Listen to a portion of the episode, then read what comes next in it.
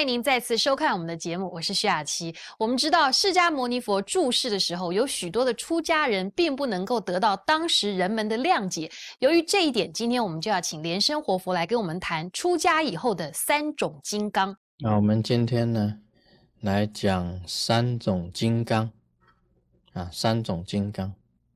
这个释迦牟尼佛啊，住世的时候啊，在这个舍卫城的地方。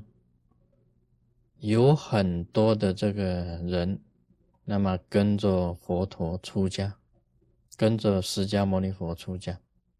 那么在舍卫城里面呢，也有很多的谣传啊，对于这个佛陀时代啊，不是很有利的这个谣传。然后他们谣传什么呢？因为你很多的这个子弟呀，跟着释迦牟尼佛出家。当初的谣传呢，就是讲说，这个佛陀啊是夺人子女者，夺人子女者，分人夫妻者，断人后世者。这个那时候舍卫城呢已经有这个谣传，这个讲出来啊，哦，释迦牟尼佛啊，他会把你子女啊，统统给你带走，会把你夫妻分开的。他不是讲说夫妻分开，他说制造寡妇者，制造寡妇者，断人后世者，是啊，令那个家庭呢没有后世。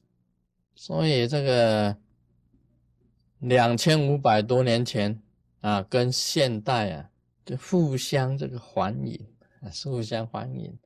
在家跟出家本身来讲起来啊，就啊。理念上根本就不一样，理念上就不同。那站在一个出家人的这个理念，跟在家人的理念啊，根本就不一样。所以这里呀，要讲到这个三大金刚，就是三种金刚。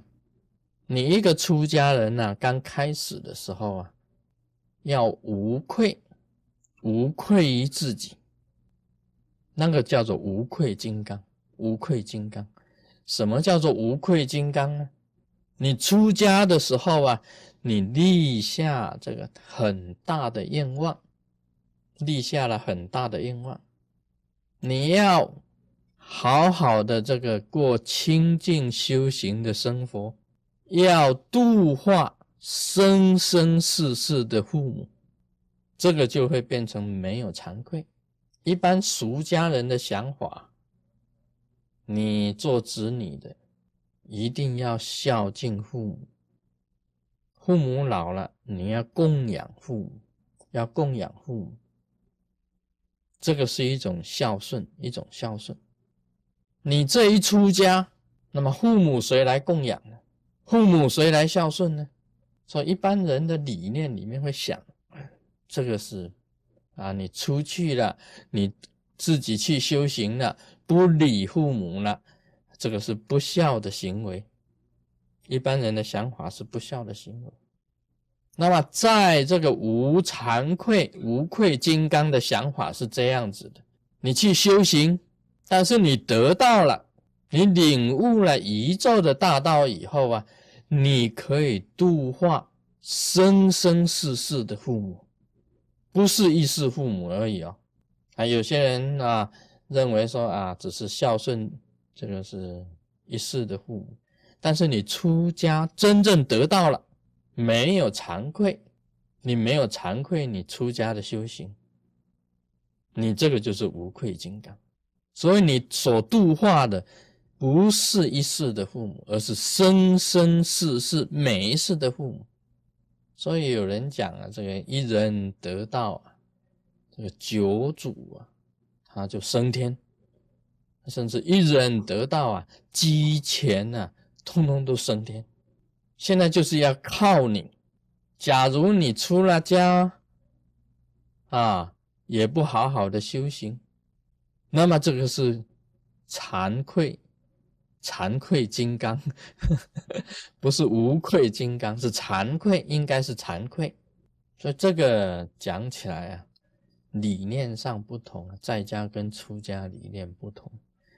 你真正的出家，立下大愿、大志啊，大愿，这个由不孝啊转为大孝，不孝转成大孝，这个才叫做无愧金刚的啊，没有惭愧。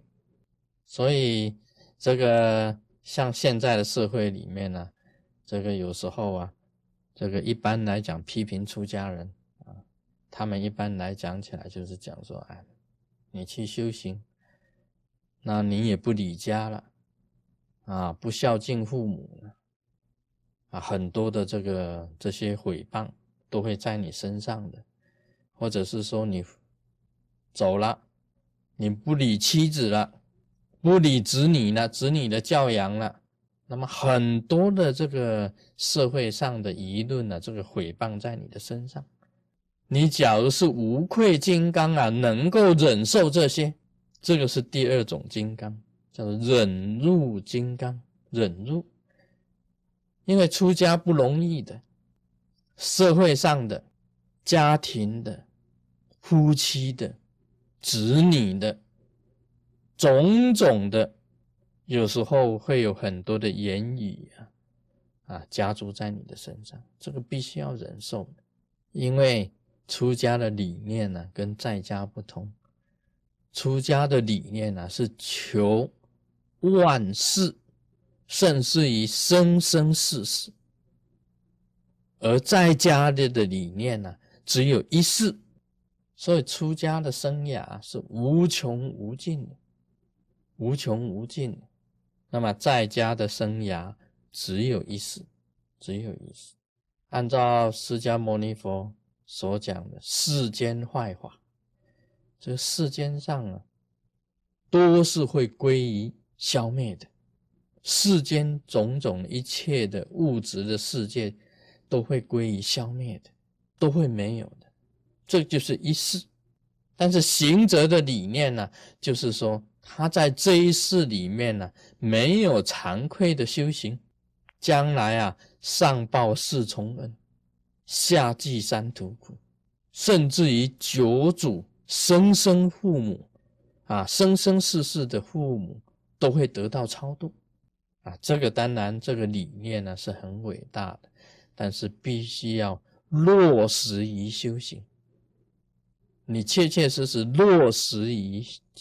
修行才是无愧金刚，那么你也是能够忍悟种种的批评，你才是忍入金刚啊！这个就是啊两种金刚啊。